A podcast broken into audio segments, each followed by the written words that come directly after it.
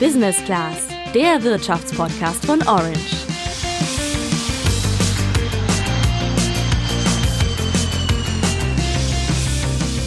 Also meine Freundin und ich achten seit April genau darauf, dass wir immer eine Packung Klopapier auf Vorrat zu Hause haben. Grund dafür ist, dass wir im Frühjahr echt schlechte Erfahrungen gemacht haben. Da liefen wir nämlich schon auf der letzten Rolle, sind deswegen nacheinander vier, fünf Supermärkte abgefahren, ja, und mussten uns am Ende dann doch was von meinen Eltern leihen, weil einfach nirgendwo was zu bekommen war. Das lag natürlich daran, dass so viele Menschen gehamstert haben, ja, und jetzt, wo die Corona-infizierten Zahlen wieder steigen, fangen offenbar viele wieder damit an. Doch das wäre echt uncool und stellt nicht nur uns Kunden, sondern auch die Handelsketten vor Herausforderungen, sagt unsere Expertin im Podcast alles, was nicht äh, vorhersehbar ist vom Konsumentenverhalten, bringt so ein System natürlich zuerst mal so ein Stück weit ähm, aus dem Gleichgewicht. Ja, ob es jetzt wirklich nötig ist, sich wieder mit dem Wichtigsten einzudecken, das klären wir im Podcast. Wir schauen nämlich mal genauer darauf, wie die Lebensmittelversorgung bei einem Supermarkt funktioniert und hören vom Chef von DM, welche Probleme beim Hamstern von Klopapier auftreten können. Außerdem beleuchten wir, warum Menschen eigentlich anfangen zu hamstern, konkret welche psychologischen Aspekte dahinter stecken, denn das ist jetzt eben ein Phänomen mit der Hamsterei, wo ganz viele klassische Ideen oder Modelle eigentlich gut drauf passen, die man eher aus dem Lehrbuch kannte oder eher mit so abstrakteren Beispielen. Und jetzt hat man mal ein sehr konkretes Beispiel dafür sagt ein Sozialpsychologe, mit dem ich mich auch über das Thema unterhalten habe. Das alles jetzt. Sandra liegt zwar wohlverdient in der griechischen Sonne, aber ich bin am Start. Ich bin Julian. Ich wette, was das Einkaufen im Frühjahr anging, hast du ähnliche Erfahrungen gemacht, wie wir mit dem Klopapier und einige Produkte einfach nicht bekommen. Denn zum Beispiel Mehl, Hefe, Konserven, Nudeln und Hygieneprodukte waren ja auch echt kaum zu kriegen. Und das kann man auch an Zahlen festmachen. Schauen wir zum Beispiel mal auf die Woche zwischen dem 16. und dem 22. März. Im Vergleich zu Vor-Corona-Zeiten war laut Statistischem Bundesamt der Absatz von Zucker, Mehl und Teigwaren doppelt so hoch, der von Toilettenpapier, Reis und passierten Tomaten dreimal so hoch und der von Seife sogar mehr als viermal so hoch. Ja, gegen Mai war dann alles wieder auf relativ normalem Niveau, als die Fallzahlen also etwas zurückgingen und die Corona-Regelungen etwas gelockert wurden. Jetzt steigen die infizierten Zahlen aber wieder und es gibt ja auch wieder stärkere Beschränkungen und kaum ist das so, kursieren schon wieder die ersten Fotos von leeren Supermarktregalen in den sozialen Medien und die ersten sind schon wieder in Alarmbereitschaft. Laut einer Umfrage von YouGov plant etwa jeder zehnte Verbraucher, sich in den kommenden Wochen verstärkt mit den Produkten des täglichen Bedarfs einzudecken. Bemerkenswert, vor allem junge Menschen sind da vorne dabei. Kommt jetzt gerade also der Hamsterkauf Teil 2 in unsere Supermärkte?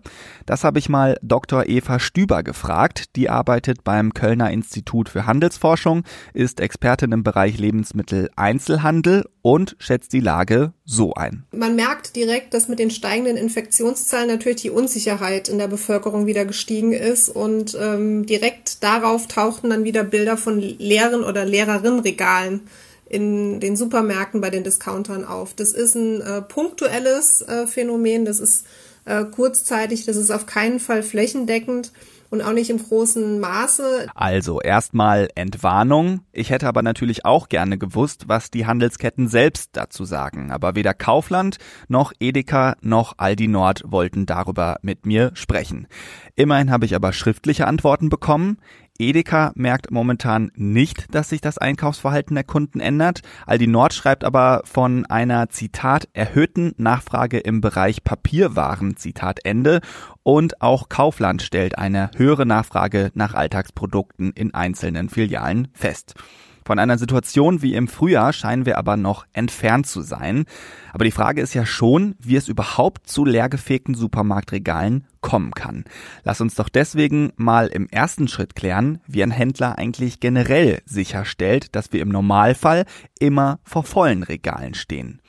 Dahinter steckt ein komplexes System, denn in einem großen Supermarkt werden bis zu 25.000 Artikel verkauft, darunter ja zum Beispiel auch Verderbliches oder Tiefkühlware, die eine entsprechende Temperatur braucht. Das muss der Händler erstmal organisieren.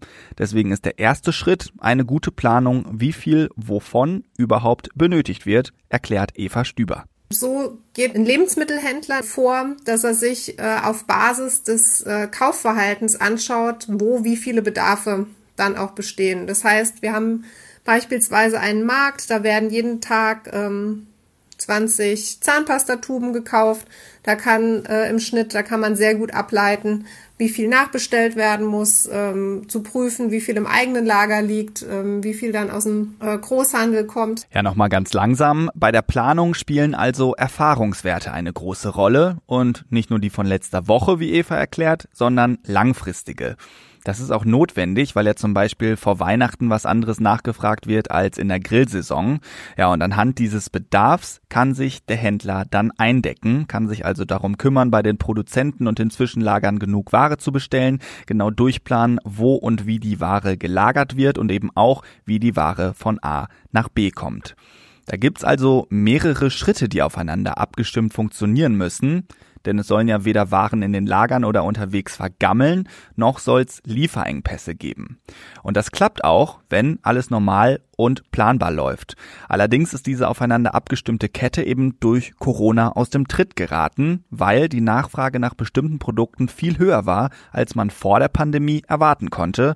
Ja, und das System kam dann aus dem Gleichgewicht, sagt Eva Stüber bei diesem sprunghaften Anstieg äh, in der Nachfrage, zum Beispiel nach Toilettenpapier, ähm, sind wir da relativ schnell an die Grenzen gekommen, weil dann auch die Zwischenläger der Händler, die Zentralläger nicht mehr bestückt waren, weil dann die Ware erstmal von den Herstellern nachgeliefert mussten, die natürlich auch nur begrenzte Anzahl ähm, in ihrem eigenen Lager liegen haben. Machen wir das doch mal an einem konkreten Beispiel fest. Im Frühjahr hat sich meine Kollegin Nora bei Instagram mit dem Chef von DM, Christoph Werner, unter anderem darüber unterhalten, welche Probleme zum Beispiel konkret in der Versorgung mit Klopapier aufgetreten sind.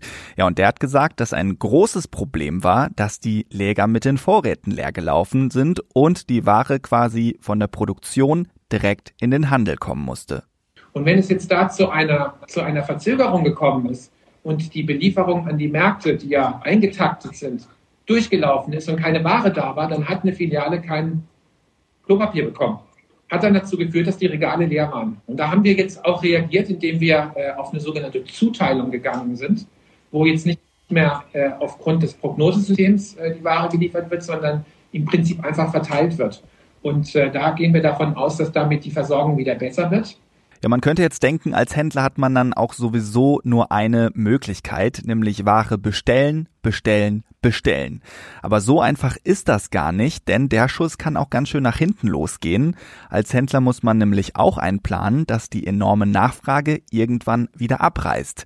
Denn dann könnte so eine Ware wie Klopapier, die viel Platz wegnimmt, echt zum Problem werden. Wenn wir als Händler nicht aufpassen und haben so viel Ware bestellt bei den, bei den Herstellern, die nicht mehr abfließt, weil die Kunden nicht mehr, nicht mehr einkaufen, dann laufen uns die Lager voll, schneller als wir denken können. Und wir werden uns darin nicht mehr bewegen können, weil alles voller Paletten mit Toilettenpapier ist.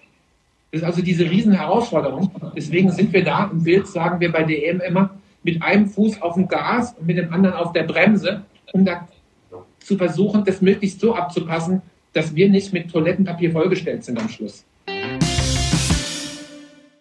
Wir halten also fest, dieses komplexe System, das sicherstellt, dass wir im Supermarkt volle Regale haben, das funktioniert im Normalfall mit all den Erfahrungswerten sehr gut. Passiert aber was Unerwartetes, dann gerät das Ganze aus dem Tritt und mal eben so lässt sich das nicht beheben, sondern braucht etwas Zeit für alle, um sich dann auf die neuen Bedingungen einzustellen. Jetzt wurde aber ja schon länger darüber gesprochen, dass eine zweite Corona-Welle kommen könnte und es liegt ja auch nahe, dass dann einige wieder mit dem Hamstern anfangen. Und die Frage ist ja, haben sich die Händler jetzt darauf einstellen können oder läuft's wieder so wie im Frühjahr? Das sagt Eva Stüber. Man ähm kann sich darauf einstellen, dass letztendlich die Nachfrage steigt. Die äh, Lebensmittelhändler haben auch wesentlich mehr äh, Produkte vor Ort, als das äh, in vergangenen Zeiten äh, der Fall war. Nichtsdestotrotz können Sprünge nur bis zu einem gewissen Punkt ähm, dann auch ausgeglichen werden. Und wenn es eben unverhältnismäßig ist, was nachgefragt wird, dann kann das kurzfristig nicht bedient werden. Äh, dann kommt aber relativ schnell der Nachschub wieder. Also, wenn die ersten Hamsterkäufer wieder unterwegs sind, dann kann es durchaus mal zu leeren Regalen kommen. Aber man muss ganz deutlich sagen, es gibt wirklich keinen Grund, mit dem Hamstern überhaupt anzufangen. Kaufland, Edeka und Aldi Nord haben mir alle geschrieben, dass wirklich genug für alle da ist und das gilt wohl auch für alle anderen Händler. Ja, und auch Eva Stüber sagt das ganz deutlich. Die Lebensmittelversorgung in Deutschland äh, ist gesichert, sodass ein Hamstern nicht erforderlich ist. Und äh, unsere Bundeskanzlerin hat im Frühjahr so schön gesagt, Bevorratung mit Sinn und Verstand ähm, ist zu empfehlen, aber nicht übermäßig, damit letztendlich für alle etwas bleibt. Und dem kann ich mich ähm, vollkommen anschließen. Ja, nochmal kurz zur Erinnerung. Angela Merkel hat sich in ihrer TV-Ansprache im März wirklich ziemlich deutlich bei dem Thema ausgedrückt. Hamstern, als werde es nie wieder etwas geben, ist sinnlos und letztlich vollkommen unsolidarisch. Und gleichzeitig gab es ja auch immer wieder die klare Aussage, die Supermärkte bleiben offen. Ja, und auch vor ein paar Tagen hat Bundeslandwirtschaftsministerin Julia Klöckner nochmal betont, Hamsterkäufe wirklich nicht notwendig. Man hört's also von allen Seiten und trotzdem gibt's sie ja, die Hamsterkäufer. Aber warum ist das eigentlich so? Das habe ich mal Professor Dr. Jan Häuser gefragt. Der ist Sozialpsychologe an der Justus-Liebig-Universität in Gießen. Also ich glaube, ein äh, Phänomen, was das ganz gut beschreibt, nennt sich Tragedy of the Commons. Ähm, und das ist ein Phänomen, das kommt eigentlich aus der Verhaltensökonomie. Und das beschreibt eigentlich eine Situation, wo Menschen gemeinsam auf Ressourcen zurückgreifen und es sozusagen ein kollektives Interesse gibt, nämlich die Ressourcen für alle erhaltbar zu bleiben, zu lassen. Und ein egoistisches oder individuelles Interesse, nämlich möglichst viel dieser Ressourcen dort rauszuziehen. Also ein klassisches Beispiel wäre zum Beispiel Überfischung der Meere. Ne? Jeder Fischer an sich ist natürlich daran interessiert, möglichst viel Fisch rauszuholen. Trotzdem sind wir natürlich daran interessiert, dass möglichst genug Fisch im, im Meer bleibt, dass der sich auch entsprechend vermehren kann und diese Ressource nachwächst. Und so gesehen wäre dann zum Beispiel das Klopapier in unseren Supermärkten auch eine gemeinsame Ressource. Und wenn jetzt alle verantwortungsbewusst handeln würden und jeder nur das nimmt, was er braucht, dann bleibt ihr auch ganz locker erhalten. Aber wenn Einzelne ihr individuelles Interesse dann über das Gemeinsame stellen, dann funktioniert es halt nicht mehr. Sobald einzelne Leute anfangen, möglichst viel für sich selber rauszuholen, wird diese Ressource auch tatsächlich knapp. Und das haben wir im März ja auch erlebt. Nachdem Leute angefangen haben zu hamstern, da gab es ja dann die Versorgungsengpässe. Vorher gab es ja überhaupt gar keine. Ja, und dass Leute überhaupt mehr kaufen, als sie brauchen, das hängt eben auch mit der Angst zusammen, am Ende dann der Dumme zu sein, der nichts mehr bekommt. Das heißt eigentlich, die Angst vor leeren Regalen führt also tatsächlich zu leeren Regalen, die es aber ohne die Angst davor gar nicht gegeben hätte. Klingt kompliziert, aber anders formuliert heißt das natürlich, wenn alle so weitermachen wie immer und rational einkaufen gehen, dann ist genug für alle da, sich aber von der Angst leiten zu lassen und irrational einkaufen zu gehen, das führt zu Problemen, und zwar für alle, sagt Jan Häuser. Genau, letztlich ist es ein Teufelskreis, weil sobald ich die Erwartung habe, dass andere sich entsprechend verhalten werden, ähm, wäre es, ist es aus meiner Warte ja nur rational, mich auch so zu verhalten, weil dann wird die Ressource eben ja tatsächlich knapp. Und bevor ich jetzt sozusagen gar nichts mehr kriege, äh, greife ich auch möglichst äh, stark auf diese Ressource zu. Ja? Und das heißt, das ist ein, ein Effekt, der sich sehr, sehr schnell verselbstständigt und ähm, dann eben entsprechend Fahrt aufnimmt. Also Hamsterkäufer lösen da so eine richtige Spirale aus, wie Jan Häuser gerade gesagt hat. Aber wie kann man verhindern, dass es so weit kommt? Oder eben rauskommen, wenn man schon drinsteckt? Schlechte Nachricht, das ist gar nicht so leicht. Das Einzige, was, was wirklich gut funktioniert, ist Rationierung. Ja, und das ist ja auch das, was dann tatsächlich irgendwann passiert ist, dass Supermärkte gesagt haben, wir machen Maximalabgabemengen für bestimmte Produkte, Mehl, Hefe, Klopapier, was da alles so gehamstert wurde.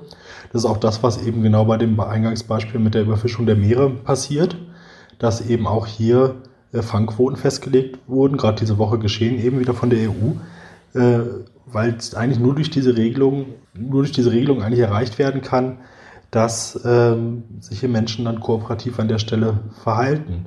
Das andere sind die Appelle, Appelle aus der Politik oder hin oder auch Versicherungen. Nein, das wird nicht knapp, dieses Gut.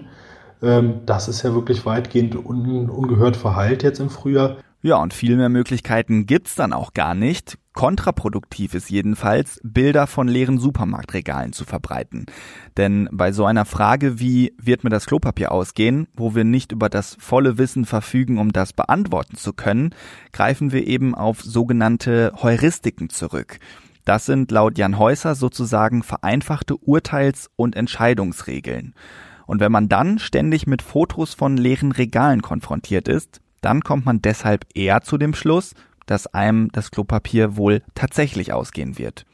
Hilfreicher könnte es da sein, Fotos von vollen Supermarktregalen zu posten.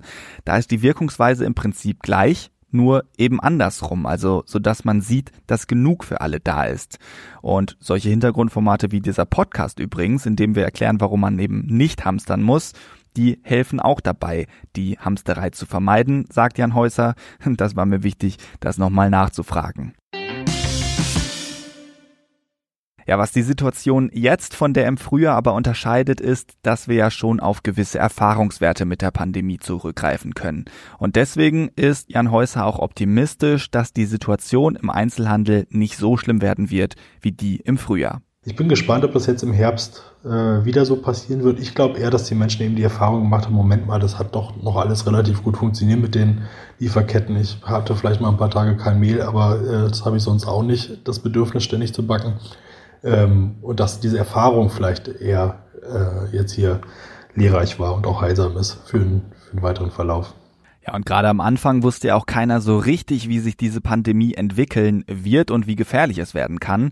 Deswegen haben viele vielleicht auch versucht, für sich über das Hamstern so eine gewisse Sicherheit herzustellen, sagt Jan Häuser. Auch das ist, wo wir uns an die Situation ja jetzt schon mehr oder weniger gewöhnen konnten, natürlich anders. Deswegen hoffe ich, dass wir alle tatsächlich aus der Situation im Frühjahr gelernt haben und wirklich nur das kaufen, was wir brauchen. Ich werde es auf jeden Fall so machen und hoffe dann, dass ich bald nicht wieder bei meinen Eltern nach Klopapier fragen muss.